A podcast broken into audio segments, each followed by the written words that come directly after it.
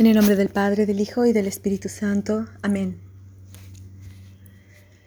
Espíritu Santo, permíteme conocer a María, acompañando a los apóstoles, después de que Jesús ha muerto, cuando ha resucitado y esperando también la venida del Espíritu Santo. Concédeme aprender de ella su fe, su fortaleza. Y también ayúdame a reconocer que Dios me la ha dejado como madre para fortalecerme en mis momentos de dificultad. Y que con ella puedo volver a empezar. Y también puedo recibir el Espíritu Santo que me fortalezca y que me haga una nueva criatura. El pasaje de, en el que vamos a meditar el día de hoy está en Hechos capítulo 1, versículo 14. Los discípulos estaban juntos, entregados a la oración, junto con María, la Madre de Jesús. Palabra del Señor, gloria a ti, Señor Jesús. Es solamente un versículo pero contiene mucho de lo que quisiera explicar en este día. Hemos estado meditando, acompañando los diversos momentos de la vida de María y mm, hablamos de, de los sufrimientos de María la vez pasada. Ahora también supimos que el mayor sufrimiento para ella pues fue la pasión de su hijo. Y mm, ella no se quebró, ella perseveró, no dejó de confiar en que aunque no comprendía, aunque parecía que la promesa de Dios se había esfumado, ella mantenía su fe, su esperanza, y la vemos al pie de la cruz, sin renegar, sin echarse para atrás, sin decirle a Dios me fallaste. En silencio espera, en silencio confía.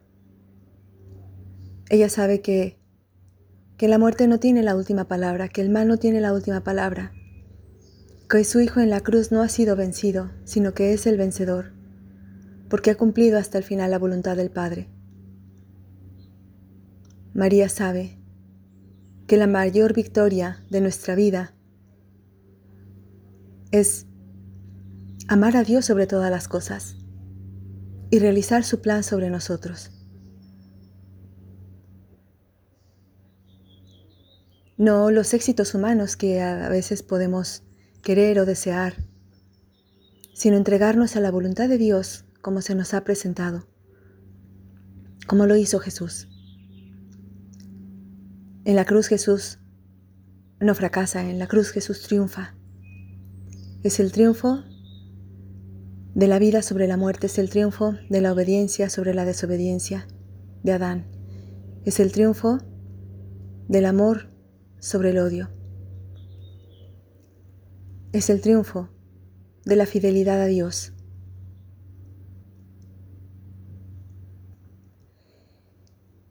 Y María tiene eso en su corazón. Y después de que muere Jesús seguramente se va a su casa porque pues eran tres días que, que tenían que estar en silencio por la Pascua. Más bien venía el sábado, pero no podían hacer nada hasta el domingo. Es un día de silencio, de silencio total, de silencio absoluto, de oración. ¿Cuánto silencio habría en el corazón de María? ¿Cuánta oración habría en el corazón de María? No entendía, no comprendía. Simeón le había anunciado que una espada atravesaría su corazón y ella tiene ahora esa espada atravesada en el alma.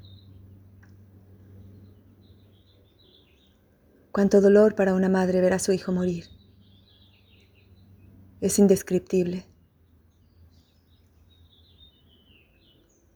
Cuentan que durante la guerra española, para hacer sufrir a una madre, la pusieron enfrente de su hijo cuando lo estaban martirizando. Creo que su hijo era sacerdote. Y la madre no soportó y murió junto con él, murió de dolor. Qué difícil para María haber permanecido allí y no morir de dolor. Sin embargo, María se agarra de su fe. No entiende nada, pero confía. Sabe que Dios es fiel y que el Señor tiene caminos que nosotros no entendemos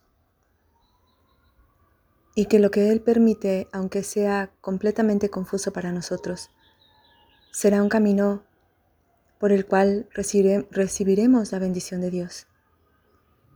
María es la corredentora, se une a su Hijo en esa obra de redención, ofreciendo su corazón, ofreciendo su sacrificio también.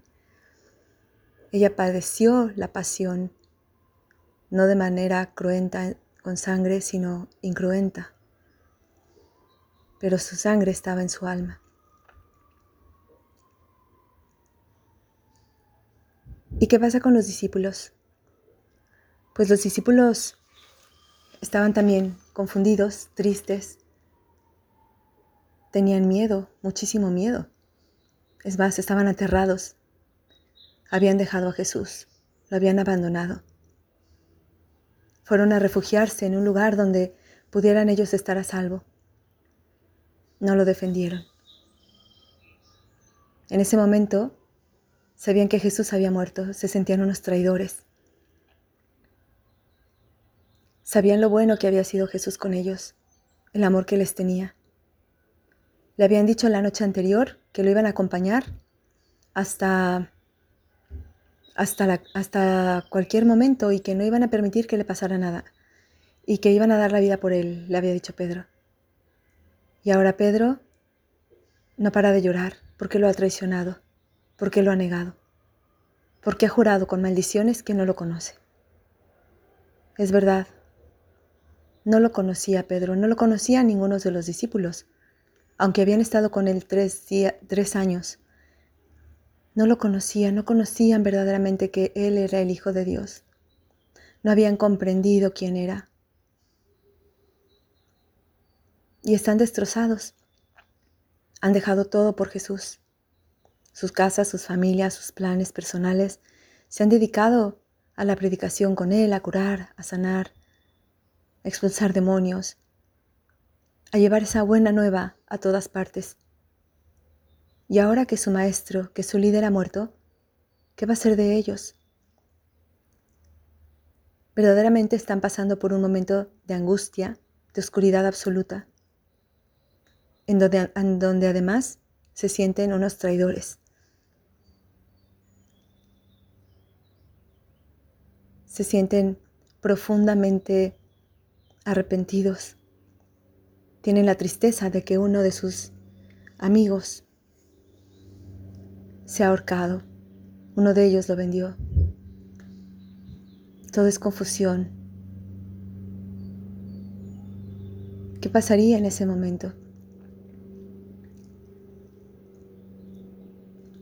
Solo Juan estuvo junto con Jesús. Solo Juan y María y María Magdalena. Y María al pie de la cruz recibe ese encargo de Jesús. Madre, he ahí a tu hijo. Y luego a Juan Jesús le dice, Hijo, he ahí a tu madre. Dice el Evangelio que desde ese momento Juan se la llevó a su casa. ¿Cuál era la casa de Juan? ¿La casa de Jesús? Jesús tenía tres años con Juan y con los otros discípulos. Juan había dejado todo por Jesús. Es decir, eran itinerantes. No tenían casa. Entonces, ¿a dónde se la llevó?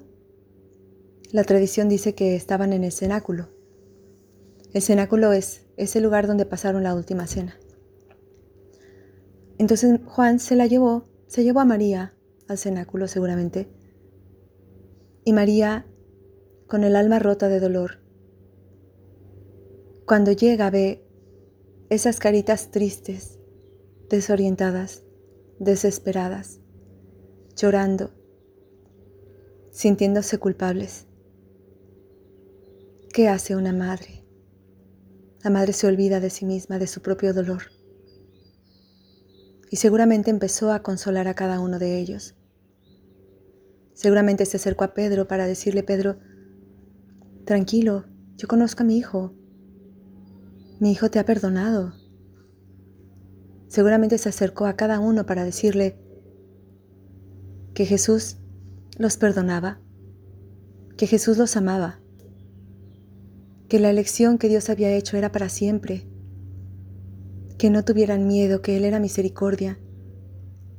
¿Cómo María habrá consolado el corazón de esos discípulos en aquel día, en aquella noche y en aquel día de tanto dolor?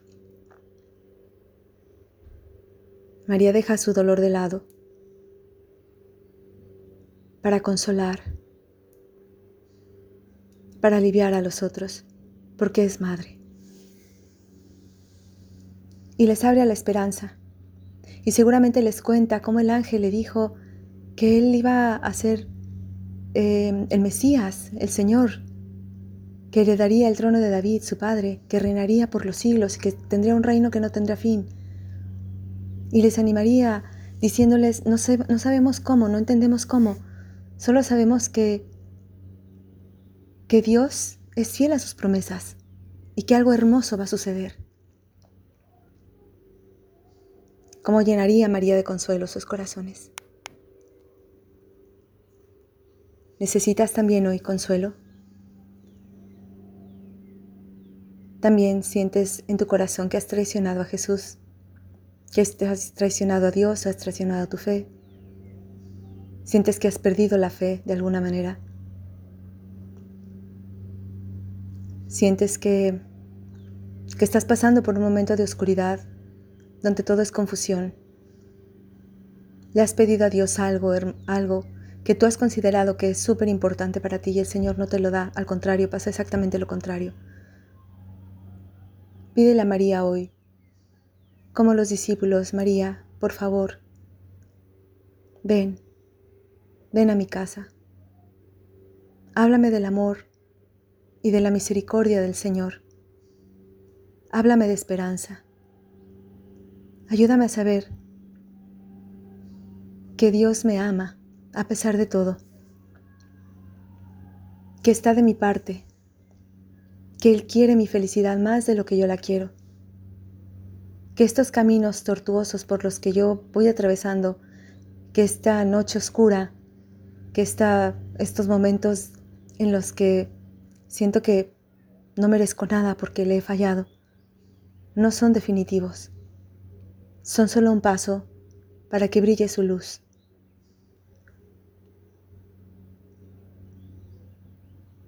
Dicen que cuando Dios quiere construir algo muy hermoso en nuestras vidas, primero tiene que destruir.